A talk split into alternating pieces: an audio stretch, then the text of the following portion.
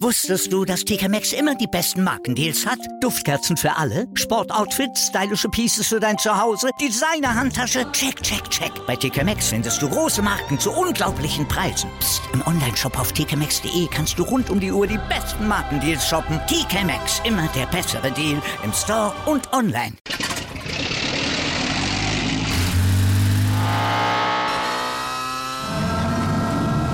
Von 0 auf 100. Aral feiert 100 Jahre mit über 100.000 Gewinnen. Zum Beispiel ein Jahr frei tanken. Jetzt ein Dankeschön, rubbellos zu jedem Einkauf. Alle Infos auf aral.de. Aral, alles super. Hackmans MMA Show mit Sebastian Hacke auf meinsportpodcast.de.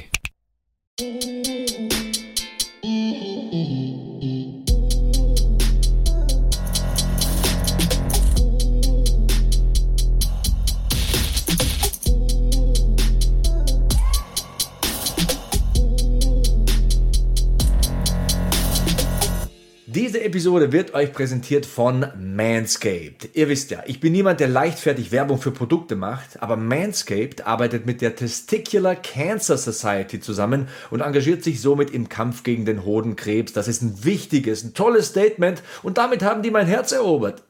Ja, wenn das nicht schon vorher der Fall war, denn ganz ehrlich, Manscaped hat die besten Produkte auf dem Markt. Und ich spreche nicht nur von den Pflegeprodukten und Deos, nein, Freunde der Sonne, ich spreche vor allem von diesem Hammerteil hier, vom Lawnmower 4.0. Lasst euch mal gesagt sein, 85% aller Frauen wünschen sich einen Mann mit gepflegter Körperbehaarung, vor allem südlich des Äquators, wenn ihr wisst, was ich meine. Und bei dieser Expedition, da kann euch der Lawnmower 4.0 behilflich sein. Mit Skin Safe Technology, mit auswechselbarer Keramik, Keramikklinge mit LED-Beleuchtung. Das Ding ist wasserdicht, kabellos bedienbar. Der absolute Wahnsinn. Kein Zwicken, kein Schneiden, kein Auer, kein gar nichts. Und es gibt überhaupt keinen Grund, sich das Ding nicht zu holen. Also, ab zu manscape.de, sichert euch jetzt 20% Rabatt und kostenlosen Versand mit dem Code HACKMAN. H-A-C-K-M-A-N. Code HACKMAN bei manscaped.de. So, und jetzt viel Spaß mit der neuen Episode. Jo, Freunde, es ist wieder soweit. Nächste Runde hier in den Championship Rounds. Florian Mandavid am Start, meine Wenigkeit natürlich auch. Und wir sprechen über die UFC Fight Night vom vergangenen Wochenende. Walker gegen Hill hieß das Ding. Fand statt im UFC Apex in Las Vegas, Nevada. Aber Flo, meine Fürsorgepflicht, die muss ich erfüllen, der muss ich nachkommen. Wie geht es dir, junger Padawan? Da kommt der Papa durch. Erstmal fragen, wie es den Kleinen geht. Mir geht es sehr gut. Ich hoffe, dir auch. Ähm, Fürsorgepflicht auf jeden Fall erfüllt, aber gleichermaßen natürlich auch zwischen Freunden fragt man sowas fürsorglich. Ähm, hoffe natürlich, das kannst du gleichermaßen so zurückgeben. Ja, auf jeden Fall. Stabiles Intro von dir. Sehr vernünftig klingt das wie immer. Ähm, ich grüße auch unsere Fangemeinde und ich bin ähm, ja schon ein bisschen berührt. Ähm, die Kommentare sind immer sehr nett, die ihr da da lasst. Also, falls ihr es noch nicht gemacht habt, ich gehe mal davon aus, dass ihr es gemacht habt, abonniert uns, abonniert die Championship Rounds. Wir wollen auf YouTube durchstarten und ja, macht weiter mit diesen Kommentaren und mit diesen Anregungen.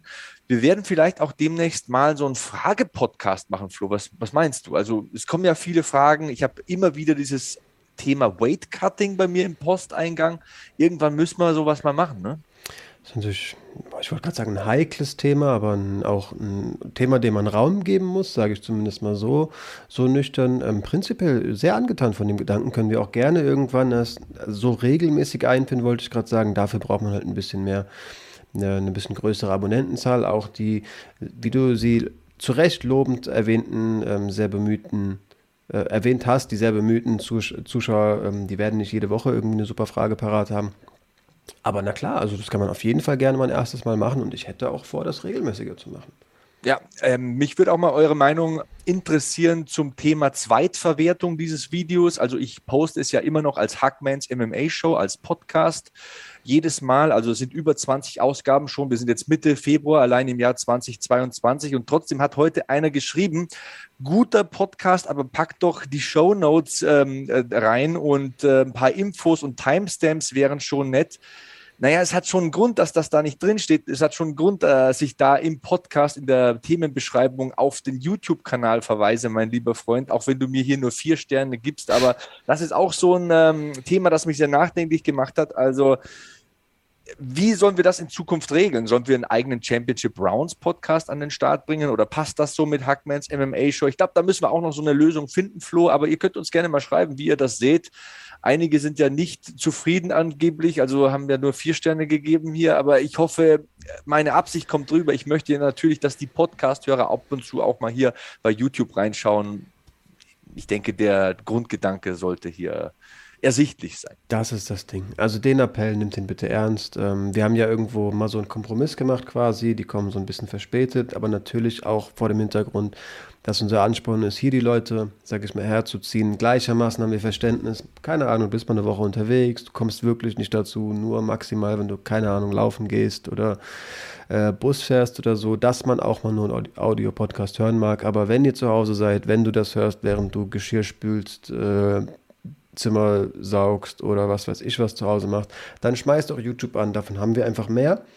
Ähm, aber ja, da muss eine Lösung natürlich her. Und solche Kommentare, wir kriegen, das, wir kriegen da wirklich gar nichts für. Wir nehmen also aktuell gleichermaßen für YouTube nicht, aber da ist zumindest, zumindest die Perspektive da.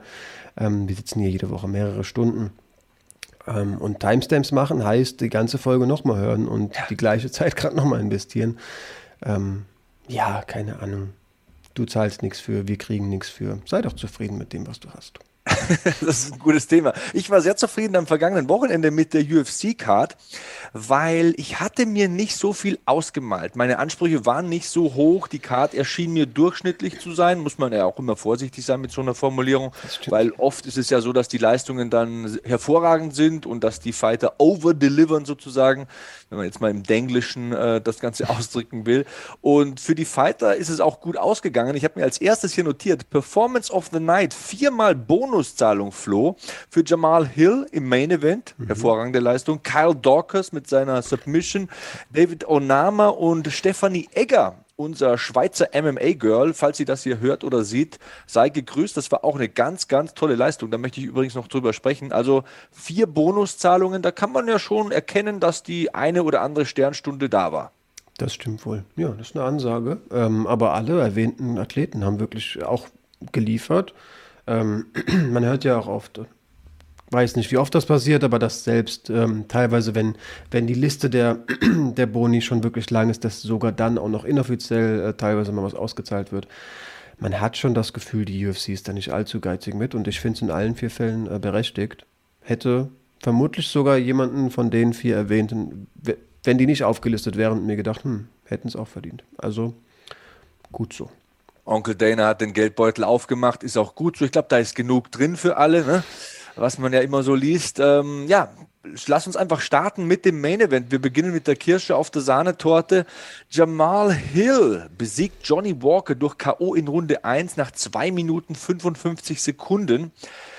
Jamal Hill, weniger als fünf Jahre MMA-Erfahrung, aber das war mal safe, das Ticket in die Top 10 im Halbschwergewicht. Also am Samstag hat er diesen vernichtenden K.O.-Sieg erzielt über Johnny Walker im Hauptkampf. Hill war vor dem Kampf die Nummer 12, Walker stand auf Platz 10, also so das Ticket, die Eintrittskarte für die Top 10 in der offiziellen UFC-Rangliste. Ich glaube, das war der beste Auftritt und der wichtigste Auftritt hier in der UFC für Jamal Hill bisher, Flo. Auf jeden Fall. Ähm, natürlich auch nach dem, nach dem äh, kleinen, kleinen Rückschritt äh, gegen Paul Craig hat man vielleicht auch gedacht, boah, äh, das Grappling könnte sein Kryptonit sein. Auch bei Johnny Walker dachte man schon im Vorhinein, hui, der ist schwer auszurechnen, körperlich vermutlich stärker. Ich habe auch viele Leute, äh, also von vielen Leuten gelesen, dass sie vermuten, der könnte genauso zum Takedown gehen. Ähm, aber mit dem hat er wirklich, ja, ich wollte gerade sagen, jetzt gar keine Probleme. Es wäre eigentlich schon auch ein Understatement von der, von der Leistung oder dem Kampfverlauf. Also es ging halt schnell, aber er hat ähm, wohl gesagt, ich habe gemerkt, dass ich in meiner Linksauslage nicht zum Erfolg komme. Und dann wirklich im Kampf die Anpassung gemacht, die Auslage gewechselt und letztendlich war es ja die rechte, seine eigentlich schwache Hand, die da ja so an der Schläfe eigentlich eher trifft, anstatt sauber ans Kinn. Aber der zweite Schlag war dann wirklich ja, super nachgesetzt, perfekt ans Kinn. Johnny Walker fällt da ja so akrobatisch, wie er kämpft. Ähm, Das sah irgendwie komisch aus, ne? Also. Ja, ist aber auch typisch Johnny Walker mein erster Gedanke war, an so einer komischen Stelle getroffen werden und dann zieht es ihm gleich den Schalter. Hat er vielleicht einen Knockout im Sparring kassiert? Hat ja gesagt in der Fight Week, dass er sehr viel Sparring absolviert hat, teilweise dreimal am Tag. Ähm, ja, das zweite war dann so ein unheimlicher Gedanke. Ist das Kinn vielleicht ein bisschen schlechter geworden von Johnny Walker? Hat ja schon ordentlich Schaden genommen in seinen letzten Kämpfen. Und das dritte ist es so ein Freak-Knockout gewesen. Ich weiß es nicht, aber es hat sich schon sehr komisch angefühlt und hat sehr komisch ausgeschaut. Ja, also ich glaube, es hat sich jetzt in der ganzen Karriere schon so ein bisschen abgezeichnet, dass Johnny Walker einfach wirklich nicht das beste Kinn hat. Ähm, ich habe auch so Uraltkämpfer außerhalb von der UFC gesehen, wo er irgendwie gefühlt viermal in einer Runde K.O. geht. Immer wieder so plötzlich doch aufwacht und dann noch so ein Bein greift und der Kampf weitergeht. Ähm, also ich glaube, da ist kein Verlauf ähm, passiert, sondern man hat einfach, er wurde die ersten Male wirklich hart getroffen und hat gesehen, oh, ich glaube, die Nehmerqualitäten ähm, wie andere Light Heavyweights, die bringt er nicht mit. Ähm, und es klingt halt so verrückt, dass ich gerade gesagt habe, typisch Johnny Walker, das ist ein typisches Johnny Walker K.O.-Gehen, aber der wirkt oft auch angeschlagen, so, der, der schwingt irgendwie wild mit den Armen, um irgendwie das Gleichgewicht zu halten. Wenn man zum Beispiel auch an, an seinen letzten Sieg denkt gegen Ryan Spender, das war ja auch super knapp, da war er ja auch phasenweise richtig angeschlagen. Da ist er auch so verrückt durch den Käfig gewackelt und hat, ist irgendwie in den Cage gefallen und nochmal nach vorne getaumelt und plötzlich war er wieder da. Ähm, also ich glaube irgendwie, der sieht einfach wild aus, wenn der angeschlagen ist. Ist ja auch, also gleichermaßen auch, wenn er nicht angeschlagen ist und noch aktiv agiert. Ähm, ja, also ich glaube nicht, dass das Kind schlechter geworden ist. Ich glaube, es war einfach nie das Beste. Paul Craig heißt der Mann übrigens. Ne? Paul Craig haben sie, mal, haben sie mal gefragt, wie spricht man seinen Namen aus? Und er hat gemeint, Paul Craig. Also, ja, ich wollte nur eine, der meiner Dialektschule hier nachkommen. Also, wir verhalten, so. Wir halten fest.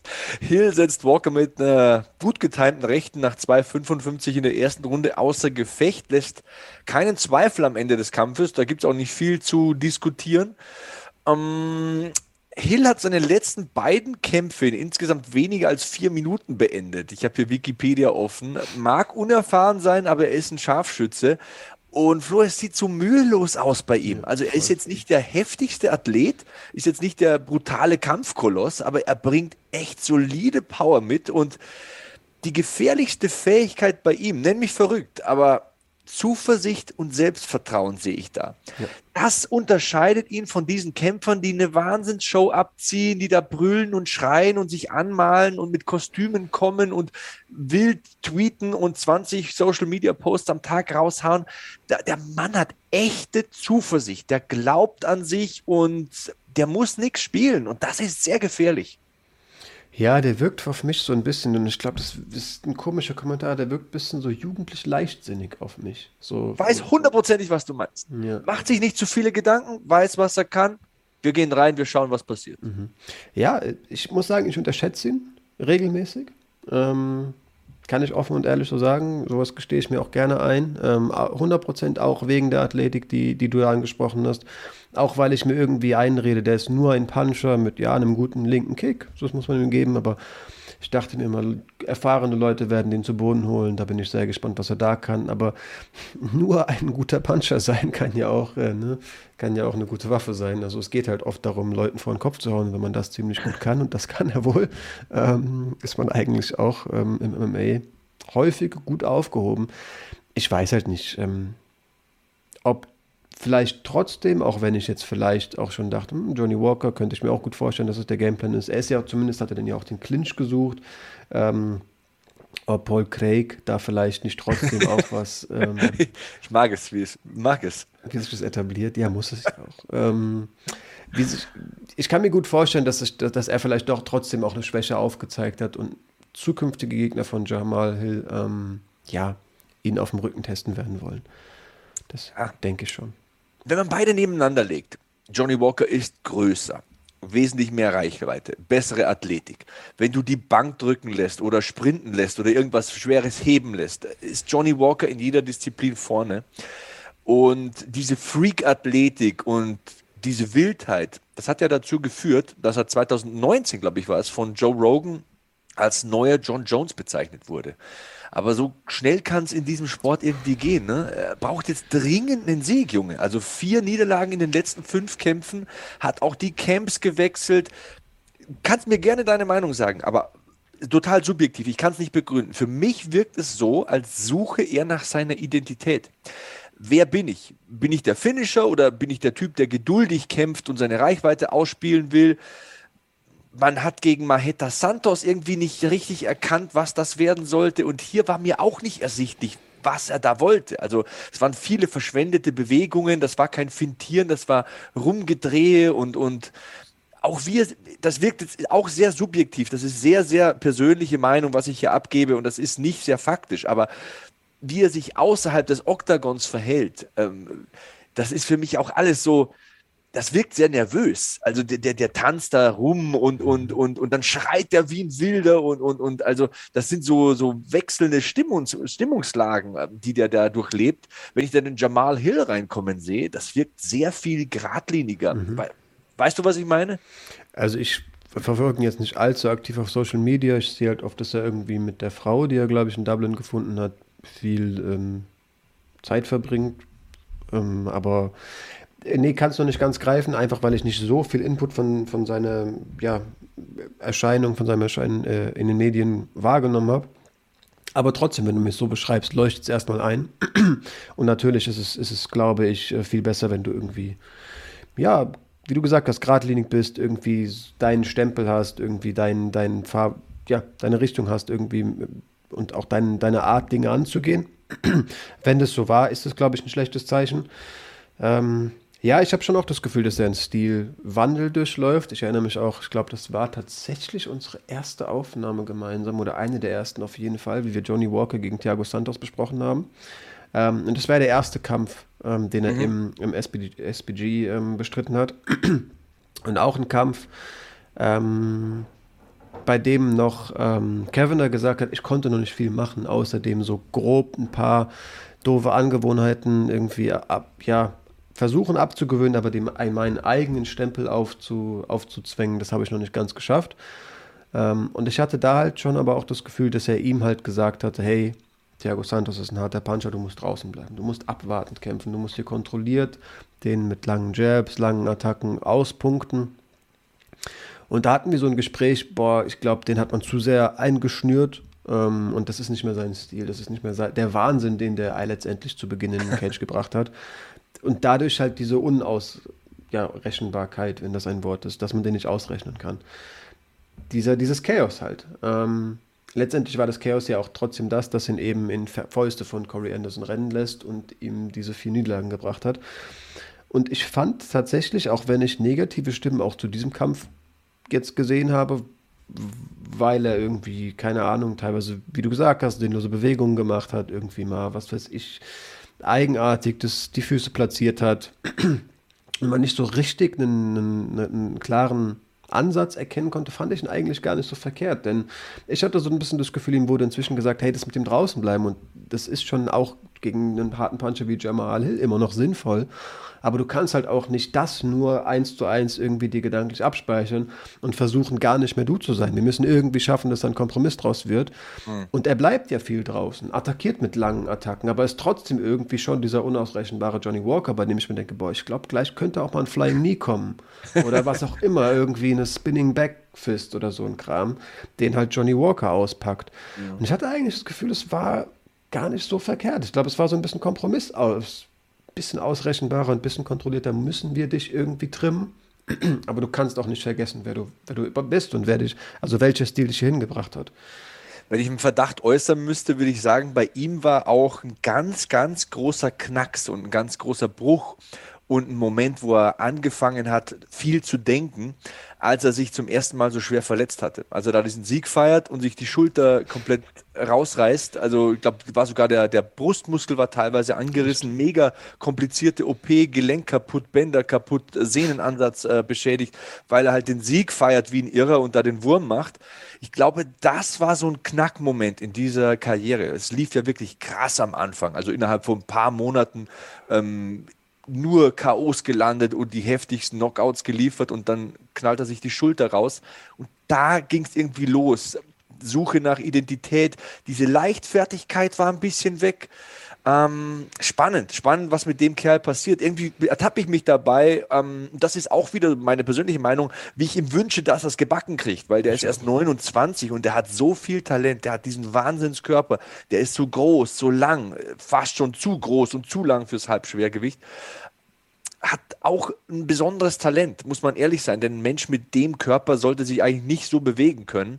Ich wünsche ihm irgendwie, dass er es hinbekommt, aber die letzten Kämpfe hat das nicht gut ausgesehen. Ja, ich wünsche es mir auch. Also ich wünsche es ihm auch. Ähm, aber natürlich, ne, jede Niederlage macht natürlich auch mehr Druck. K.O. gegangen zu sein, ist jetzt auch nichts, was dein Ego irgendwie aufbaut. Das ist schwer. Ich habe ja auch, also ich habe jetzt gesagt, ich fand den Ansatz stilistisch eigentlich ganz gut, aber ich hatte nicht das Gefühl, dass er ihn wirklich verinnerlicht hat und dass er sich darin wohlfühlt, zu wissen, okay, ich soll schon ich sein, aber nicht so richtig, so ein bisschen abwarten muss schon sein, aber trotzdem mhm. Chaos. Ich glaube, es ist schwierig. Ich glaube, es ist auch tatsächlich als Coach recht schwer, so jemanden gut, ja, einzulenken und dem zu sagen, so, so wird es gemacht, das sollte der Weg sein mit deinem Stil. Kannst du natürlich aber auch gleichermaßen nicht einfach sagen, ja, geh rein, mach dein Ding, spring dem irgendwie nee. ins Gesicht und dann wird er schon umfallen. Wir ja, es ist wirklich, ist wirklich eine Krux, weil der, der darf nicht zu verkopft sein. Es mhm. ist ja so ein Instinktfighter und einer, der einfach wildes Zeug macht, das bei anderen überhaupt nicht funktioniert, aber bei ihm funktioniert es eben. Auf der anderen Seite musst du halt einen Gameplan haben. Und es wirkt für mich bei seinen letzten Kämpfen manchmal so, auch gegen Santos ist mir so krass aufgefallen, als würde er machen wollen und dann zieht er nicht so mit letzter Konsequenz durch, weil er sich nicht traut oder weil er denkt, ist das jetzt richtig, ich zu sein? Also mhm. ich würde es wirklich unter diesem Deckmantel Identitätskrise bei ihm ein bisschen zusammenfassen er, er, weiß momentan nicht, wer er ist und wie viel von sich selbst er sein kann im Oktagon, ohne dass das irgendwie schwerwiegende Konsequenzen hat. Die Verletzung wollte ich ihm auch noch ansprechen, weil ich das für eine wichtige Sache halte. Er hat ja auch selbst äh, nochmal gesagt in dieser Woche, dass ihn das lange rausgeworfen hat. Und übrigens, bei Verletzungen müssen wir ich meine, der Arm nach dem Paul Craig-Kampf wirklich ausgesehen wie so ein Stückchen von der Nudelsuppe, das so vom Teller runterhängt. Und dass der so schnell jetzt wieder reinfindet, dass die Verletzung einfach auch aus dem Kopf so gestrichen ist, dass der wieder sein Ding kämpft und Leute ausnockt. Das ist das, was ich bei ihm meine. Dieses Selbstsichere, dieses Zuversichtliche. Der hat diesen Swag, so, hey, mir kann überhaupt keiner was. Ich weiß, was ich drauf habe. Das kannst du nicht lernen. Das ist die beste Qualität, die dieser Mann hat. Und das hat mir das gezeigt. Weil überleg mal, wie lange ist das jetzt her? Ich habe hier, ähm, das war 263, das war im Juni des vergangenen Jahres. Das ja. ist jetzt ein Dreivierteljahr her. Da hing der Arm nach hinten weg in diesem Armhebel von Paul Craig. Und das auszublenden, da so schnell zurückzufinden und einfach mit totaler Konsequenz zuzuschlagen und dem Körper zu vertrauen. Ich kann dir selbst aus eigener Erfahrung sagen, ich hatte zwei Kreuzbandrisse und es hat so lange gedauert für mich, Drehungen zu machen und schnelle Sprintbewegungen und einfach meinem Körper wieder das Vertrauen zu geben. Das hält jetzt. Der Junge, super zuversichtlich, super selbstbewusst, seine, seine hervorstechendste Eigenschaft. Ja, Du hattest leider Gottes äh, einen kurzen Stocker drin, als du den angefangen hast, aber bei Verletzungen müssen wir bleiben, das wolltest du sagen. Ähm, ja. Man hat sich ahnen können, ähm, was das Wort war. Ja, ich, ich habe das auch damals gar nicht verstanden. Es war ja offenbar nicht gebrochen, es war kein Bruch. Als ich das gelesen habe, wusste ich, also ich habe es gar nicht glauben können, habe jetzt bis heute auch nicht ganz verstanden, was da wirklich, was da wirklich geschehen ist. Hast du es dann nochmal äh, präzise von einem Arzt ja, mein Bruder ist ähm, Chirurg ja. mit Fachgebiet Schulter, Ellbogen, Hand. Also das meiste macht er am Ellbogen. Mhm. Hat auch da im Deutschen Ärzteblatt äh, schon mehrfach veröffentlicht. Kann man auch im Internet äh, nachschauen. Ähm, ist jetzt kein Geheimnis. Und ja, einer muss das Gehirn abbekommen ne, in der Familie. Und er hat mir das damals auch erklärt. Ich glaube, er hat von einer Radiuskopfluxation gesprochen oder so. Also der Radiuskopf ist da ausgerenkt, mhm. aber nicht gebrochen. Und das kann man wieder einrichten, wenn Bänderschaden da ist, glaube ich, ähm, kann man da geringfügig was machen, minimalinvasiv, aber das muss nicht sein, dass ein Arm bricht. Das ist natürlich beim Kimura zum Beispiel ist ja eine andere Hebel, Hebelwirkung. Da kann es oft sein, dass diese Armdrückerverletzung passiert, dieser Oberarmbruch. Ja. Aber bei diesem Armstreckhebel war es ja so, dass der nach vorne rausploppt und das quasi ausgekugelt wird. Und wenn du das wieder reinbekommst und die Bänder minimal invasiv vielleicht äh, mit einer kleinen OP hinbekommst, bei manchen muss das auch gar nicht sein, dann sieht das tatsächlich aus wie in so einem Splatterfilm, aber ist nicht so schlimm. Ich habe auch im ersten Moment gedacht, um Gottes Willen. Also das sieht aus wie ein Arm. Ja, ja ich, was du diese Szene, als er da steht, ich weiß nicht, wer der Ref war. Der Ref nimmt beide Arme und er muss mit dem einen Arm seinen Arm halten, weil das Baumeln schon wehtut. Also da habe ich mir gedacht, Junge, du bist jetzt mal stabil ein Jahr weg. Von was sprechen wir hier? Nach einem Dreivierteljahr hat er jetzt zwei Leute weggeputzt. So kann es eben gehen in diesem Game, wenn du halt so ein Mindset hast wie der Typ. Der hat halt auch Eier. Der hat Eier, der, der glaubt an sich und ich sag's nochmal, das ist eine gefährliche Eigenschaft. Das ist genauso gefährlich wie ein Takedown oder ein guter Uppercut wenn du an dich glaubst und dein Ding durchziehst. 100 Prozent. Ich glaube, ich könnte mir halt vorstellen, dass es vielleicht dieses, boah, ging ja irgendwie doch ganz gut. Das war ja gar nicht so schlimm. Ich habe nach drei Wochen den Arm doch wieder bewegen können. Ich glaube, das kann halt auch irgendwie so einen leichtsinnigen ähm, Mindset dann auch einfach wieder in die richtigen Wege führen. Und ich glaube, das kann man dann als so jemand ganz schnell abhaken. Also ich glaube, viel schwieriger ist es halt wirklich, wenn du merkst, okay, ich kann ein Jahr lang nicht bewegen und gibst es endlich ab und ah, Mist tut doch immer noch weh und ich sollte mir doch noch weiter Pause gönnen und gehst doch ins Gym, schlägst einmal zu, merkst, fuck, nee, war eine dumme Idee, ich kann wirklich nicht. Ich glaube, das ist halt letztendlich das, was dich so zermürbt und was dich dann noch hinterfragen lässt, habe ich denn wirklich noch? Guck mal, wie lange ich es jetzt nicht mehr gemacht habe so oder so, aber die Verletzung musst du auch erstmal so vom mentalen Trauma einfach mal abhaken. Ne? Ja. Dieser erste Moment, wo du wieder auf den Sack schlägst, der muss passieren. Ja, und das ist verdammt schnell passiert anscheinend bei ihm, weil ansonsten hätte er diese Resultate nicht eintüten können. Und äh, ja, war ein toller Main Event. Ich glaube, wir kommen zum Co-Main-Event. Was meinst du? Ich hätte doch gerade nachgeschoben, weil du gesagt hast, bei Verletzungen müssen wir bleiben. Walker hat äh, in der, in der Media Day beschrieben, dass er sich wohl gegen Santos in der dritten Runde den Fuß gebrochen hat. Ähm, und ganz doof war wohl für ihn, wo er sich selbst Vorwürfe macht, dass er es eben in der Ecke nicht Kavanagh gesagt hat, der folglich einfach nur gesagt hat, gut, wir bleiben bei unserem Gameplan und in dem waren wohl Kicks auch verankert. Ähm, hätte er mal lieber offen und ehrlich gesagt, was los war und dann den Gameplan angepasst. Das ist wohl so eine Sache, die er bereut. Ja, verstehe ich, weil mit der Länge sind halt Leg-Kicks vor allem schon auch ein Modus operandi, der zum Erfolg führen kann und sollte. Wird er daraus gelernt haben. Ich wünsche es ihm wirklich. Also der Junge ist ein Talent und ja, damit zum Co-Main-Event. Ähm, UFC Fight Night Walker gegen Hill im UFC Apex in Las Vegas, Nevada. Co-Main Event war für mich fast ein bisschen spektakulärer, jetzt nicht von der Art und Weise, aber von der Dramatik. Äh, Kyle Dawkins besiegt Jamie Pickett mit einer Last-Second-Submission nach 4,59 drei Viertel ja. in, in, Runde 1. Also das war wahrscheinlich pff, die späteste Submission, die ich jemals gesehen habe in meinem Leben. Ähm, Kyle Dawkins verdient sich da diesen beeindruckenden Submission-Sieg, bekommt noch 50.000 Dollar on top. Letzte Sekunde, ich würde sagen, letztes Sekundenviertel. Mit, äh, mit der Hupe quasi. Ähm, und Pickett hat sich heute äh, per Social Media geäußert, hat gesagt, es war nicht der Würger, sondern seine Zunge war zwischen den Zahnreihen gefangen und der Kiefer wurde wohl durch diesen DAS so eng gedrückt, dass er sich fast die Zunge abgebissen hätte und klopfen musste. Er hat gesagt, ich, ich war kurz davor, ich habe gemerkt, wie meine Zähne reinfahren in die Zunge und wenn ich nicht tappe, träne ich mir halt selbst die Zunge ab und musste dann quasi tappen. Mega unglücklich, ähm, aber hey, ähm, es war tatsächlich vom Kampf her jetzt egal, ob es ein bisschen glücklich war mit der Submission, ein extrem intelligenter Gameplan von Dawkins. Also hat sein Ringen benutzt, Ground Game sowieso sehr, sehr gut bei ihm, also BJJ Black Belt, aber auch im Standflow. Intelligente Maid-Bewegungen, die defensiven Konterschläge.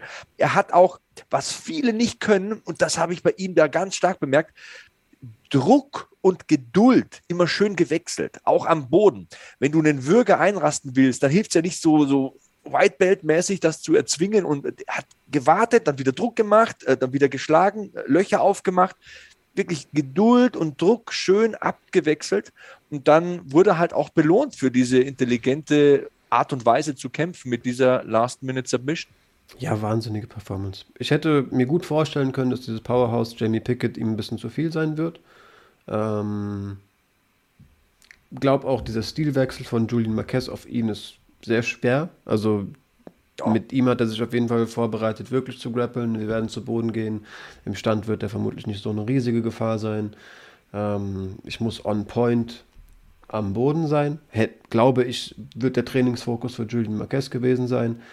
Ähm, und mit Jamie Pickett hast du halt ein richtiges Powerhouse, das da auf dich zu, zu. Ähm, und da ist er wirklich sehr cool geblieben. Also wirkte, wie du gesagt hast, auch im Stand ähm, ja unbeeindruckt.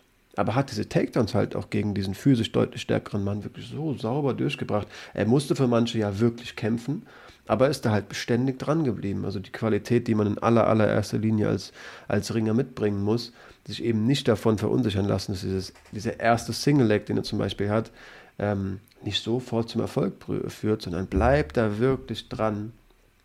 Ähm, ja, und wirkt halt am Boden wirklich, das wussten wir letztendlich alle, aber auch da habe ich immer wieder gesagt, Physis macht vieles aus. Auch da sind teilweise gute Techniker plötzlich doch mehr am struggeln, wenn ja, jemand sich eben doch oft aus Dingen rauswuchten kann, zumindest in der ersten Runde noch. Ähm, aber wirkt da wirklich wie so ein richtiger Veteran, hat ja auch die, in der ersten Runde, äh, bei, beim ersten Takedown wollte ich sagen, ähm, versucht Pickett sich jetzt noch, ja noch so ein bisschen mit so einem Guillotine-Versuch zu retten und da bringt er auch mit so, so Shoulder Pressure sowas bisschen von Flugartiges durch. Ähm, der kennt Positionen schon sehr, sehr gut und weiß ähm, auch, was für eher ungewöhnliche Dinge man da teilweise raushauen kann. Ähm, ich mag es den Mann zuzusehen. Cooler Kämpfer. Ich, wie gesagt, habe hab ein bisschen, bisschen äh, Sorge gehabt, dass Jamie Pickett ihn da vielleicht einfach umnieten wird. Mhm. Aber das war ja wirklich beim besten Willen nicht, äh, nicht in Aussicht. Hundertprozentig on point, gehe ich absolut mit. Die Worte, die ich mir auch aufgeschrieben habe, sind sauber und Qualität. 1000 Prozent. Also der Typ ist ja so eine Bohnenstange, ist nicht der kräftigste in dieser Division war, glaube ich, auch Catchweight-Kampf, ne? 195 mhm. Pfund, mhm. wenn ich mich recht entsinne. Main Event ja im Light Heavyweight, also bis 205 Pfund, für die, die das äh, noch ähm, äh, wissen wollen. Ähm, ja, und auch dieses Verketten von Offensivaktionen. Single Leg passt nicht, gehe ich zum Rücken, passt nicht, gehe ich runter, Level Change, Double Leg. Dieses Verketten und dieses Chain Wrestling, irgendwas geht auf. Ja. Der hält mir tausend Türen zu, aber irgendwann äh, mache ich zwei verschiedene Sachen und er hält die falsche Tür zu und dann komme ich hier um die Ecke so. Und das ist sein Stil. Dranbleiben, okay, das ist beißen und kämpfen, das ist die eine Qualität, aber dieses technisch saubere Verketten von Aktionsfolgen, bis der andere irgendwas nicht kommen sieht und dann geht er runter und dann hält er halt zwangs, zwanghaft diesen, diesen Guillotine fest, der ihm nichts bringt in dieser Position. Ja. Ähm, und dann geht er über Shoulder Pressure, geht über die Seite und das ist einfach so perfekt. Das ist so perfekt. Das hat nichts mit Kraft zu tun. Das ist sau intelligent und das ist eine Position nach der anderen, die man im Training tausendmal gemacht hat. Einfach abspulen. Einfach warten, bis was passiert, bis was hergeht. Und dann hat das super gemacht, auch der Das in der Position. Auch, auch zu überlegen. Die Ecke, glaube ich, hat noch was geschrien und dann hört er das 10 Sekunden klatschen und dann hält er den einfach.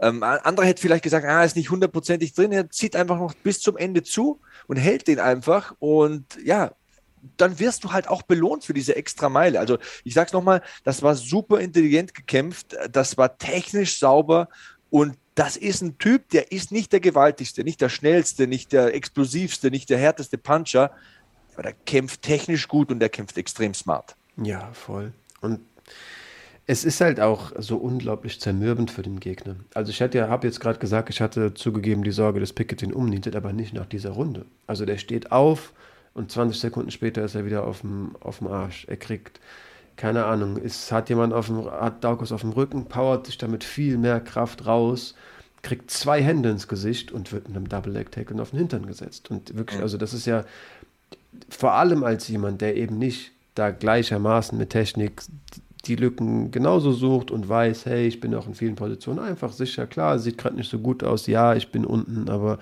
hier ist keine Gefahr, ich kenne mich hier wirklich aus. Pickett war da ja jemand, der wirklich rausgepowert ist und stets versucht hat, mit Physis sich aus diesen Positionen zu retten. Die große Gefahr, die hat er durch diese Runde einfach abgewehrt und ob da jetzt eine Zunge zwischen den Zähnen ähm, steckte, was verrückt ist, sehr, sehr gruselig, ähm, ja, oder nicht, ja. ja, dann hätte er vielleicht nicht den Tab bekommen, aber ich fand, die Gefahr war abgewehrt. Diese Runde hat den Kampf entschieden. Es ist auch absolut belegend, was die Zahlen hergeben. Ähm, drei von sechs Takedowns in der ersten Runde von Dawkins, vier Minuten zwölf Sekunden Kontrollzeit, Total Strikes 19 Dawkins, fünf Pickett, also die Runde ist eigentlich eine 10-8, mhm. wenn, wenn wir es so nehmen. Also muss man nicht als 10-8 sehen, aber kannst du gut und gerne als 10-8 werten. Vier von fünf Minuten kontrolliert Dorcas. Ähm, er entscheidet immer, wo der Kampf stattfindet, wie der Kampf stattfindet. Er ist immer der Aggressor in jeder Sekunde dieses Kampfes, hat man das Gefühl. Ja. Und es läuft einfach ganz genau so, wie er will. Und es hat mich schon ein bisschen verwundert. Ich bin da ganz ehrlich, weil Jamie Pickett ist ja, du hast eingangs gesagt, ist einer, der gerne lang bleibt, der kickt und schlägt. Und wenn er darauf keinen Bock mehr hat oder du keinen Bock mehr drauf hast und rankommst, dann klinchst du dich halt ab und, und löst irgendwann wieder und dann geht es halt weiter. Aber das hat hier gar nicht geklappt. Und man hat auch gesehen, man kann Jamie Pickett zu Boden bringen. Man muss lediglich die Technik und den Gameplan dazu haben. Und beides hat halt perfekt geklappt bei Dawkins. Also muss da applaudieren. Das war eine absolut lupenreine Leistung. Da gibt es überhaupt nichts zu kritisieren. Gegen einen starken Fighter. Pickett ist ein starker Fighter. Auf jeden Fall. Und also bei Kyle Darkos, ich dachte wirklich öfter mal, viele Leute werden dem vielleicht ähm, ja, Defizit im Stand ähm, vielleicht vorzeigen. Aber ich habe immer weniger die Sorge, weil wenn du den analysierst in Vorbereitung darauf und weißt, was der am Boden für eine Gefahr ist, dann wissen wir alle, ist das Striken eben auch dadurch deutlich erleichtert, dass diese Takedown-Gefahr so, ja, so angsteinflößend ist. Also es gibt wirklich, es gibt teilweise Ringer, die dann nicht gut grappeln, wo du weißt, ja, ich kann schon mal gut auf dem Arsch landen, aber da unten wird schon nicht die Welt untergehen. Aber gegen den würde ich mir da doch zweimal Gedanken machen, ob ich das wirklich ähm, ja, riskieren möchte und dann die Hände allzu hoch vorm Kopf äh, halten möchte. Ich bin gespannt, wo es mit Kyle Darkos hingeht. Ähm, könnten wir uns generell vielleicht mal fragen, die Frage wollte ich auch zu Jamal Hill ähm, stellen, ähm, was man vielleicht mit dem jetzt plant, denn wie du gesagt hast, Eingang in die Top 10 ist jetzt da. Ähm, spannend, was da für Matchups warten. Gleiches auch mit Kyle Darkos. Ah, hast, hast, du gelesen bei Jamal Hill die Tweets von heute? Volkan Özdemir hat irgendwie gesagt, er ist nicht sehr beeindruckt äh, von dem, ähm, was da Jamal Hill so abliefert. Oder ich müsste es genau lesen. Jamal Hill hat halt mega cool geantwortet. Ja, das, äh, ich ich suche es gleich nochmal raus. Aber auf jeden Fall, was ich noch sagen wollte, habe ich mir auch gleich notiert, als du es gesagt hast, ein super Punkt. Diese Taktik und diese, dieser Gameplan, Wrestle to Strike, ist ja auch was, was immer mehr implementiert wird. Also das Ringen als Gefahr, als Signal zu benutzen, um Öffnungen und Löcher oben zu finden. Und das ist etwas, was die Striking-Defizite von Dawkins sehr gut ausgleicht. Weil du weißt immer, du willst nicht an den Zaun, du darfst die Beine nicht hergeben. Und wenn es runtergeht, ist der super gefährlich. Das BJJ Black Belt, ein wirklich veritabler BJJ Black Belt. Das hat man hier gesehen, hat einen größeren, stärkeren, explosiveren, muskulöseren Gegner da total ausgetrickst. Der wusste gar nichts, was, gar nicht, was passiert, was jetzt kommt. Und deswegen ist der vielleicht 10, 20 Prozent, möchte man sagen, weniger clean als andere im Striking oder auch weniger explosiv, weil er halt nicht dieser Superathlet ist aber durch diese konstante Gefahr, dass du immer denkst, huh, nicht, nicht den Takedown hergeben, nicht an den Zaun mit denen, da, da passiert einfach viel oben und da, da wird dann viel vergessen und dann kommt er auch mit Schlägen durch. Und man sieht ja, wenn man ein bisschen Social Media verfolgt und die Videos sieht mit seinem Bruder, übrigens mega geil. Also, wenn du einen Bruder hast und mit The Boys Are Back in Town von Thin Lizzy reinkommst, das ist ja wirklich der coolste Entrance aller Zeiten. Aber ja, wenn du das siehst, dann, dann, dann wird der ja da auch immer besser. Der minimalisiert ja irgendwie diese Defizite. Und das wird ein starker, starker Typ. Ich sag's dir, das, das kann ein gutes Jahr werden für den. Ich glaube auch. Die, die Gewichtsklasse ist ohnehin nicht so ringerlastig. Ähm, Finde ich dann immer spannend oder auch Grapplerlastig, wenn sich da so Leute durchsetzen können. Und du natürlich auch weißt, die Gegner haben sich die letzten fünf, sechs äh, Trainingscamps nicht darauf vorbereitet. Hört man ja oft, ähm, dass tatsächlich was hat er geantwortet? Äh, irgendwie, äh, Volkan Özdemir hat ja geschrieben, I'm still doubting. Also ich zweifle immer noch an dir, Jamal Hill. So. Und äh, dann sagt halt Jamal Hill, I mean, that's understandable with the brain damage you took in your last two fights. Also versteht, dass er immer noch an ihm zweifelt, weil der hat ja extreme Hirnschäden genommen in seinen letzten zwei Kämpfen. Und das gegen einen Typen, der sein Debüt gefeiert hat. My hands will change your life. If you think it's a game and fuck around, you will find out. Also meine Hände, meine Hände verändern dein Leben und äh, wenn du denkst, du kannst da irgendwie rumfuchteln oder das auf die leichte Schulter nehmen, dann wirst du was anderes rausfinden. Fand ich gut gekontert tatsächlich. Mhm, auf ähm, jeden Fall. Ja, ich habe bei ESPN. Hill mag ich. Ich habe bei ESPN so eine Fragerunde gesehen, auch was, was haltet ihr für den besten Gegner? Da war noch die Auswahl Dominic Reyes, fand ich, was ich auch super spannend fand, und Anthony Smith. Ähm, alles drei geile, geile Duelle. Aber wenn jetzt da schon Tweef losgeht, dann, dann will ich auch Özdemir sehen. In Bayern sagen wir gemade Wiese, also eine gemähte Wiese, da musst du nichts mehr machen. Ne? So, ähm, genau. Das sollte man schon aufgreifen. Ich glaube auch, dass Özdemir vom Stil her Jamal Hill mehr liegt. Reyes vielleicht auch, aber Reyes ist schon sehr clean mit seinen Händen, ist auch sehr lang. Ähm, Anthony Smith ist halt sehr vielseitig, also der kann die Löcher stopfen, äh, die es bei äh, Jamal Hill ja als Angriffsfläche gibt mit seinem Wrestling, mit seinem BJJ, mit seiner ganzen Erfahrung. Also ich glaube, Özdemir wäre auch so rankingmäßig ein vernünftiger nächster mhm. Schritt, glaube ich, für Hill. Ich will halt Hill getestet sehen. Also ich glaube auch, Özdemir ist das beste Matchup. Ähm, ich finde es super, wie lange sich Dominic Reyes Pause nimmt, nach diesem äh, krachenden K.O., den er hinnehmen musste. Ich bin folglich gespannt, wie der zurückkommt und glaube, der, der nimmt sich halt die Pausen, die er braucht. Ähm, passt ein bisschen zu der Sache, die ich gerade ähm, angefangen habe zu sagen. Ähm, zu Kyle Daukos komme ich gleich wieder. Und Anthony Smith ist halt, also einerseits, der hat Nehmerqualitäten. Inzwischen übrigens fester Co-Host von äh, dem Michael Bisping Podcast. Cooles Podcast-Duo. Macht das extrem gut. Ja. Ah, so ein smarter Typ. Also mag ich sehr, sehr gerne. Tatsächlich höre ich sehr gerne zu, was er sagt. Das hat einfach Hand und Fuß und da ist nicht viel Fett dran. Der kommt zum Punkt guter Typ. Finde ich auch. Inzwischen auch Kommentator, ich glaube bei LFA auf jeden Fall irgendeiner amerikanischen Organisation. Darauf wollte ich alles nicht hinaus. Ähm, guter Grappler halt vor allem. Und da habe ich ja eben gesagt, ah, das will ich getestet sehen. Ähm, ich würde mir folglich Smith wünsch, wünschen, als zweites tatsächlich Reyes, aber am meisten Sinn weiß ich auch, macht halt Özdemir. Und ja. Mann, Jamal Hill soll in seinem Sinne natürlich denken. Und wenn der sich quasi anbietet, die Fans das dadurch dann auch noch sehen wollen und es stilistisch am sinnvollsten ist, Nimm die Özdemir, klar. Anthony Smith, wer sein Grappling mal sehen will, auf Fight Pass gibt es ja wirklich sehr, sehr coole Sachen und Fight Pass ist nicht teuer. Wir werden nicht davon bezahlt oder gesponsert, ganz im Gegenteil. Aber ich hab, bin seit Jahren Fight Pass Abonnent, also keine Ahnung, dürfte jetzt fast ein Jahrzehnt sein wahrscheinlich. Ähm, und da gibt es viele Grappling-Turniere und auch viele Grappling-Turniere, an denen Anthony Smith teilnimmt oder teilgenommen hat. Quintet habe ich mal gesehen, eine Ausgabe mit ihm. Der ist richtig gut. Also da gibt es Turniere, wo du den siehst, halt gegen irgendeinen Gracie Blackbelt, der was weiß ich, äh, wie viele Turniersiege hat, hält der locker mit hält der locker mit und in Positionen, wo du sagst, boah, krass, der setzt sich freiwillig ab und zieht irgendwie Butterfly Guard auf gegen irgendwie einen 100 Kilo Typen, der gerne Guard passiert, wo du sagst, ey, Anthony Smith, kann man mal machen. Ne? Also pff, der, hat Vertrauen in sein Game und äh, was ich da gesehen habe, das ist schon sehr, sehr solide von ihm. Also so, wenn ihr solche, ich weiß ja nicht, ob ihr solche extremen Nerds seid wie ich, die dann nachts im Bett liegen und mit dem Tablet bis um zwei Uhr nachts Grappling-Turniere schauen, aber ich schaue das super gerne. Vor allem, wenn UFC-Fighter dabei sind, weil klar, mit denen ist halt Geld verdient. Wenn man die auf den Poster druckt, dann kommen halt mehr Leute und schauen sich das auch mehr Leute an. Aber wenn du siehst, Anthony Smith ist ja wirklich ein guter, wie soll man sagen, guter Striker in dieser Division, ähm, ist, hat ein sehr, sehr well-rounded Game, wie die mhm. Amerikaner sagen, kann alles einigermaßen gut. Aber wenn du dann doch nochmal siehst, in diesen vielen Facetten, so Kickboxen, Ringen, Transitions, wie gut alleine sein BJJ ist, wie krass selbstbewusst der, der grappelt gegen wirklich hochdekorierte Leute. Bei Quintet kann es ja sein, dass das der zweite oder dritte Gegner ist, ähm, den du bewältigen musst. Ne? Wenn du einen ausschaltest und du bleibst drin und es kommt der nächste rein, äh, das ist halt krass. Ähm, und das beeindruckt mich hart, aber ey, ich schweife äh, extrem ab. Ich mag das. Also ich finde auch den Raum sollten wir uns nehmen.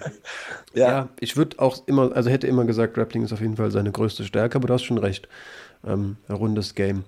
Was ich eben noch sagen wollte, ähm, es ist ja häufig so, also zu Kyle Daukos wieder zurück und der Mittelgewichtsdivision und dem Faktor, dass er halt so einen Grappling-lastigen Stil hat und ich das wenig in der Division sehe, dass halt oft beschrieben wird und das macht natürlich komplett Sinn.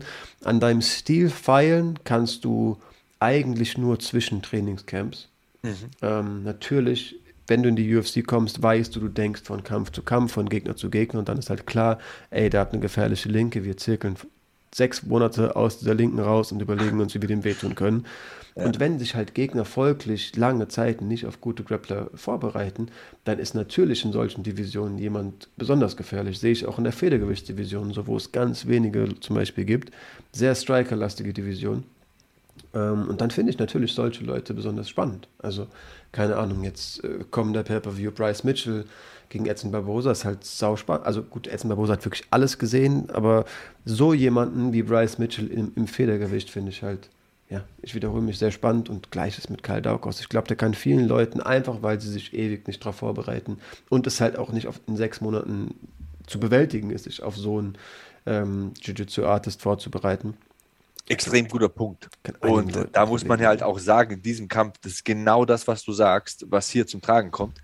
Pickett hat zuletzt im Januar nach Punkten gegen Joseph Holmes gewonnen. Hat den Kampf kurzfristig angenommen, gute Erfahrungen gemacht, hat gesagt, okay, ich springe hier kurzfristig ein, Catchweight 195 Pfund. Aber die Dawkins-Brüder sind für so einen Short-Notice-Fight extrem ungeeignet, würde ich meinen. Weil die, die können boxen, die können grappeln, sind gute Ringer, sehr gut am Boden. Wenn du da irgendwo Defizite hast, die machst du nicht in der Woche wett. Das kann, die Illusion kann ich jedem nehmen da draußen. Also die, die sehen nicht nach viel aus. Und das ist ja auch eine blöde Aussage, aber äh, keine Ahnung, jemand, der zum ersten Mal MMA sieht, der die Dorcas-Brüder reinkommen sieht, der denkt sich, naja, wenn ich mir den anderen anschaue, ist das doch ein Lauch. Ne? Weit gefehlt. Weit gefehlt. Die haben ein super rundes Game, sind in jeder Facette des Games extrem ekelhaft zu kämpfen. Und du sagst es ja, zwischen den Camps, wo ich nicht auf Gewicht schauen muss, auf Fitness schauen muss, auf Kondition und äh, möglichst on top sein muss, da mache ich ja diese dezidierten Verbesserungen und äh, die Anpassungen. Die kannst du hier nicht machen. Wenn du im Januar zuletzt gekämpft hast und jetzt mit einer oder zwei Wochen Vorbereitung den Kampf annimmst, nee. Da musst du mit den Werkzeugen arbeiten, die du vorher geschliffen hast. Die machst du aber auch nicht in sechs Monaten. In der Form. Vielleicht ist es sogar ganz gut, solche Leute auf dem falschen Fuß zu erwischen. Die hatten gleichermaßen nicht Zeit, dass ich immer ein bisschen doof meine linke auflade, wenn du keine Ahnung was gemacht hast. Das halt, also du kannst es vielleicht sogar so drehen. Vielleicht ist das der perfekte Moment, so jemanden einfach mal clean am Kinn zu treffen, weil er nicht wusste, wie du deine Hände schlägst, was da so deine, ähm, ja, wie soll ich sagen, Angewohnheiten sind. Ja, ja, ja Tendenz. Deine Pattern, ja wir, wir haben jetzt hier zu 4 Minuten 59 Kampf, glaube ich, 20 Minuten geredet, aber noch ein letzter Punkt. That's who we are. Ähm, der Bruder von Kyle Docker steht äh, Ende März im Main Event gegen Curtis Blades. Also mhm. dem tun sie ja auch keine Gefallen. Ne? Zuletzt Derek Lewis, den Knockouter der Division, jetzt den Ringer der Division. Ähm, die Dawkins-Brüder, die müssen durch den Fleischwolf von Sean Shelby. Das stimmt, aber es sind vielleicht die Leute, die sich am allerersten noch wehren können, wenn sie denn mal von Curtis Blades zu Boden gebracht werden. Sehr guter Punkt, sehr guter Punkt. Ich frage mich auch, was die Dorcas-Brüder für ein Brüderpaar gewesen sind auf der Schule. Ich glaube, denen willst du nicht krumm kommen, ne?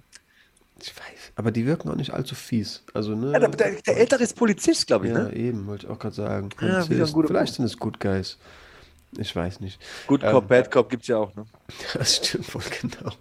Einer zettelt den Streit an, der andere tut so, als hätte er es nicht verhindern können. Reines Bauchgefühl. Ähm, ich glaube, so sind die nicht, aber ich kann ich mich natürlich auch. irren.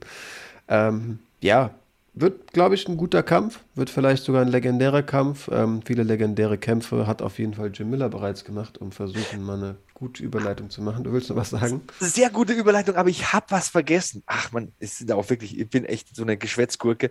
Ähm, Kyle Dawkins fordert Tony Ferguson zum Duell der Darth-Jokes heraus. Wird keine Realität, oder? Hm. Vielleicht kann, ja, wird es vermutlich nicht. Also gegeneinander macht ja gar keinen Sinn. In einem Grappling-Turnier ja, vielleicht. Aber ja, ja. Hat er sich den richtigen rausgesucht, um zu testen? Der sagt ja, wenn Sie fragen, sagt er ja. Das stimmt auf jeden Fall. äh, Tony, willst du 195 Pfund kämpfen oder so? Ich Tony viel lieber in einem Grappling-Duell sehen, als nochmal ich auch. Ich wollte es nur noch sagen, aber jetzt deine schöne Überleitung, ich habe sie komplett kaputt gemacht gut, mit der fetten Bazooka. Jim Miller ist eine Legende, das wollte ich sagen. Stimmt, stimmt, Flo. Was hast du denn zu Jim Miller zu sagen? Ähm, dass er mich beeindruckt. Also, wir haben ja letztens, äh, auch bei seinem letzten Kampf überlegt, wie lange hat er noch zu Donald Cerrone? Ähm, ist jetzt gleich gezogen. Die mhm. meisten Kämpfe mit ihm in der UFC. Ähm, ja, finde ich schon noch so ein unauffälliger Typ. So jemanden, ja. der nicht so das Spotlight von Donald Cerrone hat, der irgendwie, ja, glaube ich, in den meisten MMA-Heads gar nicht als die Legende, die er letztendlich ist, gehandelt wird. Ähm, hatte natürlich auch seine Struggles. Ähm, ich finde, der wirkt sehr unge also sehr, ja, sehr befreit irgendwie inzwischen, hat ja lange an dieser ähm, Leimborreliose gelitten. Ich habe gar nicht recht gerafft, was es ist. Auf jeden Fall hat es ihn konditionell sehr, sehr beeinflusst. Hatte da irgendwie eine schwere Erkrankung, weite Phasen der Karriere. Ja, er hat den Zeckenbiss, ne? Ist ja auch, das, das ist ja so ein Country Boy, der da auf seiner Farm ähm, mit, dem, mit dem Quad rumfährt und so und Bäume fällt und hat sich das durch einen Zeckenbiss geholt und hat ihn jahrelang verfolgt. Leute, vielleicht Jim Miller nicht der auffälligste Typ, redet nicht viel und so. Mad Props. Krasser Respekt, krasser Respekt äh, von, äh, für Jim Miller und wer weiß, was der leisten hätte können, hätte er nicht vier Jahre von seiner Karriere mit diesem Zeckenbiss gekämpft. Hatte Trainingscamps, musste die abbrechen, hat gesagt, ich habe Kämpfe gekämpft, wo ich wusste, ich bin nicht bei 100 Prozent. Ich habe wochenlang äh, kein Training absolvieren können, äh, musste Medikamente nehmen, ähm, hatte, glaube ich, monatelang Antibiotika, mhm. ähm, dann auch schwerste Nebenwirkungen äh, von den Antibiotika, die er nehmen musste. Ähm, ja, ganz, ganz krass und immer noch am Grinden, der Typ, ey. So Voll. viel Respekt. Und das hat man halt gemerkt, wenn man alte Kämpfer aus der Zeit sieht, dass der da, ja, dass da. Ich hab was für dich. Dass die nicht, die, nicht die 100% da waren. Ähm, Heute mein DVD-Regal abgestaubt. UFC 100. Wer ist drauf? Jim Miller gegen Mac Danzig. Alter, die DVD ist von 2009. Ja, ja, eins, ja, ich bin alt, aber Jim Miller ist halt der schlägt Vater Zeit, wenn es sein muss. Ne? Für, also. für, viele Leute die vermutlich krasseste, der krasseste Pay-Per-View aller Zeiten. Ähm, ich finde, da hat die, inzwischen die UFC so viel nachgelegt. Also ich habe es nie live erlebt, deswegen ist nicht meine, mein, mein Feeling da, ähm, wie zu Zeiten, als es live war, aber ich das war zu krass. habe schon mitbekommen, dass viele Leute, die da, da sehr, sehr in Nostalgie ähm, kommen, wenn sie von UFC 100 sprechen, da hat die UFC was hingelegt. Ähm, ja, Jim Miller hat auf jeden Fall in dem Kampf auf mich gewirkt, als ob all diese Gedanken von ich bin nicht bei 100 Prozent und ähm, ich sollte irgendwie ein bisschen die Bremse ziehen und nicht, nicht ja, volles Tempo gehen, die waren komplett weg. Der wirkte einfach unbe unbeschwert in diesem Kampf und vielleicht ist es, ja, vielleicht macht er sich teilweise bewusst, ey, überleg mal, mit was für körperlichen Verfassungen du schon Kämpfe bestritten hast. Äh, du bist gerade topfit.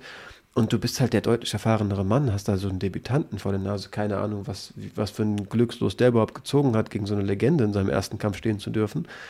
Schlecht verkauft hat er sich nicht, wollte da ja so ein bisschen auf die Konter aus, hat auch den ersten signifikanten, wirklich signifikanten Treffer der, des Kampfes. Aber Jim Miller, meine Güte, der hat ihn halt zerlegt. Also wirklich mit diesen Calf-Kicks, mit diesen Outside-Leg-Kicks als, als Linksausleger. Ähm, die haben sich so summiert und ja, Jim Miller hat wirklich abgeliefert. Fand ich, fand ich krass und habe ich sehr, sehr gerne gesehen. Er holt sich in seinem 39. UFC-Kampf einen Sieg durch TKO nach 1,58 in Runde 2. Auch Ende 30 kämpft er halt noch, um Finishes zu erzielen. Also mhm. UFC-Bilanz 23 Siege, 15 davon vorzeitig. Und du hast gesagt, der, der Motta hat ihm in der ersten Runde ganz schön zugesetzt. Also Jim Miller war auch einmal kurz wackelig. Ähm, mhm. Die Inside-Leg-Kicks von Miller haben mir gefallen. War allgemein eine sehr, sehr knappe erste Runde. Also ein Judge hat die tatsächlich auch Motta gegeben. War eine, eine gute erste Runde von beiden, fand ich. Aber mit ja. dem Sieg liegt jetzt Miller mit 23 Siegen gleich auf mit Donald Cerrone. Krass. Das ist schon ein krasses Karrierewerk und eine eine Legacy, die unterschätzt wird, weil, sind wir ehrlich, wir reden über Leute, die haben nicht halb so viele Kämpfe in der UFC und die sind irgendwie Superstars und der fliegt da unterm Radar, aber man muss ihm Respekt zollen. Ob man den liebt oder hasst oder irgendwo zwischendrin ist, Respekt muss man dem zollen. Auf jeden Fall. Ja, gut, dass ich mir Notizen gemacht habe. Hier steht auch enge Runde. Ich habe sie gedanklich voll abgespeichert, als hätte Jim Miller den einfach zerlegt. Mhm. Aber ja, ähm, natürlich hat sich Motta gut verkauft. Trotzdem hatte ich halt das Gefühl, selbst wenn die Runde knapp war, so wie dieser Kampf verläuft, äh, Motta muss, ich sag jetzt Glück haben, das ist natürlich komplett falscher Ausdruck, aber der muss halt wirklich mal treffen. Das, die, sein, sein Vorhaben muss wirklich zum Erfolg kommen und Jim Miller hätte einfach seinen Fahrplan weitermachen müssen und das hätte dieses Bein komplett zerlegt. Also ich glaube nicht, dass der noch mobil gewesen wäre. Der hätte wirklich nur noch aus, auf Konter aus sein können. Ähm, letztendlich war das natürlich alles egal. Die Rechte von Miller schlägt ihn nieder und der wirkt dann halt irgendwie dreimal, viermal fast weg gutes, gutes Stoppage auf jeden Fall vom Ref. Ja, Jim Miller hat sich beschwert. Er hat gesagt, der Ref hätte da eher dazwischen gehen können. Ich bin ein bisschen sauer, hat er gesagt im Postfight-Interview. Ich wollte ihm nicht so wehtun, was halt auch einfach nur eine geile Aussage Voll. ist von einem Kämpfer. Voll. Alter, wie, wie, wie gut, wie gut kann das, kannst du performen? Klar, du kannst im äh, Oktagon Tier sein, aber dann halt sofort in den Sportsmann-Modus zu schalten und das ist nicht dahingesagt, das ist der, so ist der, das ist ein Fighter und zwar nicht irgend so ein Haut drauf und nicht irgendwie so ein übler Typ, sondern das ist einfach ein guter Kerl. Er sagt halt, ich hätte ihn lieber zweimal weniger gehauen. Der ist noch jung, der hat seinen ersten Kampf hier, Ref hätte eher dazwischen gehen müssen. Ist halt einfach total stabiler Typ, der Jim Miller. Absolut. Ja, ähm, man sollte, glaube ich, genau dann all wirklich laut sagen und darf genau dann diese Stories erzählen, wenn die Leute eben ähm, nicht solche großen Persönlichkeiten irgendwie sind, sich selbst nicht in die Öffentlichkeit drängen. Ich könnte mir auch gut vorstellen, dass es vielleicht sogar ein, Kerl, sogar ein Kerl ist, der das gar nicht möchte und sich eher unwohl fühlt, wenn alle Kameras auf ihn gerichtet sind. Aber ich finde, wenn wir hier jede Woche über MMA quatschen und Leute, die wirkliche Fans sind, hier einschalten, wir auch öfter mal Nachrichten bekommen von Leuten, die sagen, ich bin relativ neu beim Sport, ihr erklärt Dinge, ich lerne die Sachen kennen. Ich habe das halt auch voll oft ähm, selbst erlebt. Also keine Ahnung, ich habe es zu, zu, so einer Roxanne oder Ferry gesagt. Ich habe die nur erlebt, als die gar nicht mehr so geliefert hat. Das ist jetzt nicht der Fall bei, bei Jim Miller, aber da muss man halt, da muss man selbst den Antrieb haben und irgendwie, ja, ich sag mal, nachschlagen, degen richtig. Wer ist das? Warum sprechen die Kommentatoren so begeistert von dem? Ähm, eine ähnliche Rolle nehmen wir ein, deswegen Jim Miller zollt den Respekt, wie du es gesagt hast. Ähm, wir waren jetzt wirklich lange dabei und ich würde vorschlagen, wenn wir noch ein, zwei Gesprächsthemen haben, würden wir hier einen kurzen Cut machen, es vielleicht mit dieser Rede beenden. Ähm, es dabei belassen, dass die Leute Jim Miller vielleicht mal im UFC Fight Pass, den du selbst schon beworben hast, nochmal ein bisschen verfolgen. Ähm, vielleicht nicht die vier Jahre, in denen er mit Handbremse gekämpft hat, sondern in den Zeiten, in denen er wirklich geliefert hat. UFC 100 hattest du gerade in der Hand. Sehr, sehr ja. gutes Event. Da kann man vielleicht mal reinschauen. Das ist übrigens ein super Schlusswort. Also ich will jetzt nicht weiter auf diesem schön versteckten rechten Führhandhaken von Jim Miller eingehen. Ähm, das ähm, ist das Technische, das haben wir abgehandelt. Aber mit 38 kann er sich Hoffnungen machen auf was ganz, ganz Besonderes. Also UFC 100 habe ich äh, vorgezeigt. UFC 200, da war er auch auf der Card. Er kann der einzige Kämpfer in der UFC-Geschichte werden, der bei UFC 100, 200 und 300 angetreten ist, wenn es denn Gott so will. Ähm, ich könnte jetzt noch eine halbe Stunde Jim Miller-Geschichten erzählen. Er schreibt zum Beispiel auch ein Kochbuch momentan. Ähm, ich hoffe, dass er da wirklich fett Kohle verdient. Verdient hätte er es tatsächlich. Die Jim Miller-Geschichte vom Sohn seines Bruders, die, da, da, da, da kriege ich Tränen in die Augen, die kann ich nicht erzählen. Ähm, abschließend zu Jim Miller, was halt auch warum es so rund ist. Also vom Einzug kommt halt mit Iron Man rein. Ne? Mhm. ähm, welchen perfekteren Song gibt es für Jim Miller als Iron Man? Er ist der Iron Man der UFC, Mann. Er hat die meisten Kämpfe und der ist äh, here to stay, wie die Amerikaner sagen. Also der hat noch vor, ein bisschen zu bleiben auf der Party. Das hat alles gepasst. Wie der reinkommt, vor allem wie er kämpft, was er am Ende sagt, ich liebe den Kerl. Kann ich komplett verstehen. Und ja, also UFC 300 ist schon ein Stückchen hin, aber das traut man ihm zu.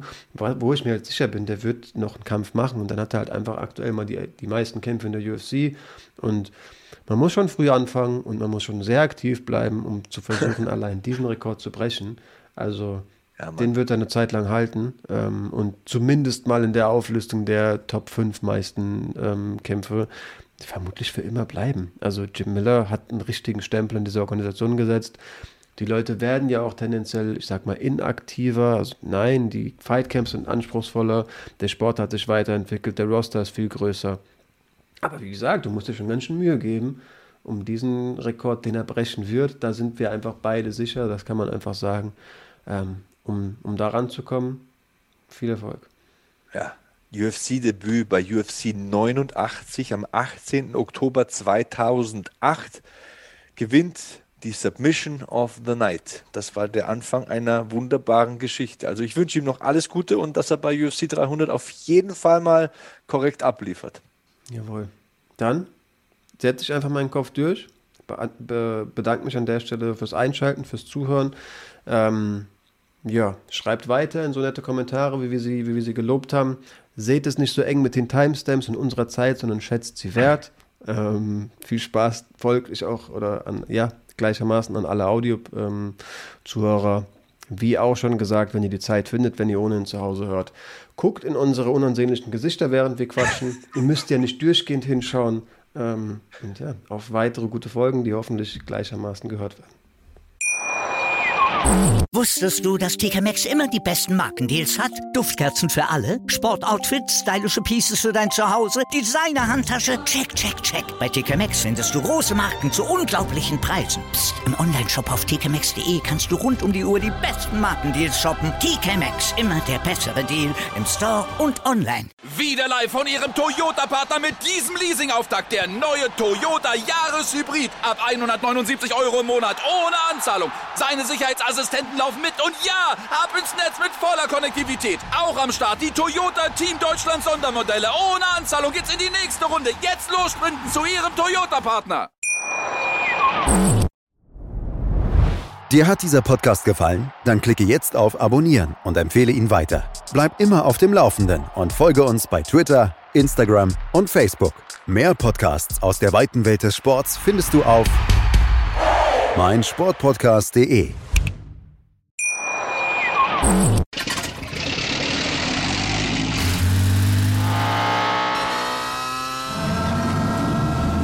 0 auf 100. Aral feiert 100 Jahre mit über 100.000 Gewinnen. Zum Beispiel ein Jahr frei tanken. Jetzt ein Dankeschön, rubbellos zu jedem Einkauf. Alle Infos auf aral.de.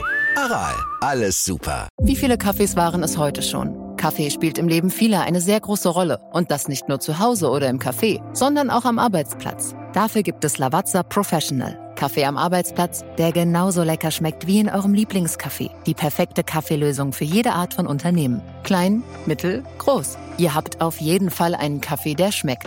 Die richtige Motivation für eure Arbeitstage. Alle Infos zu Lavazza Professional findet ihr auf lavazzapro.de mit allen Kaffeelösungen für euer Büro.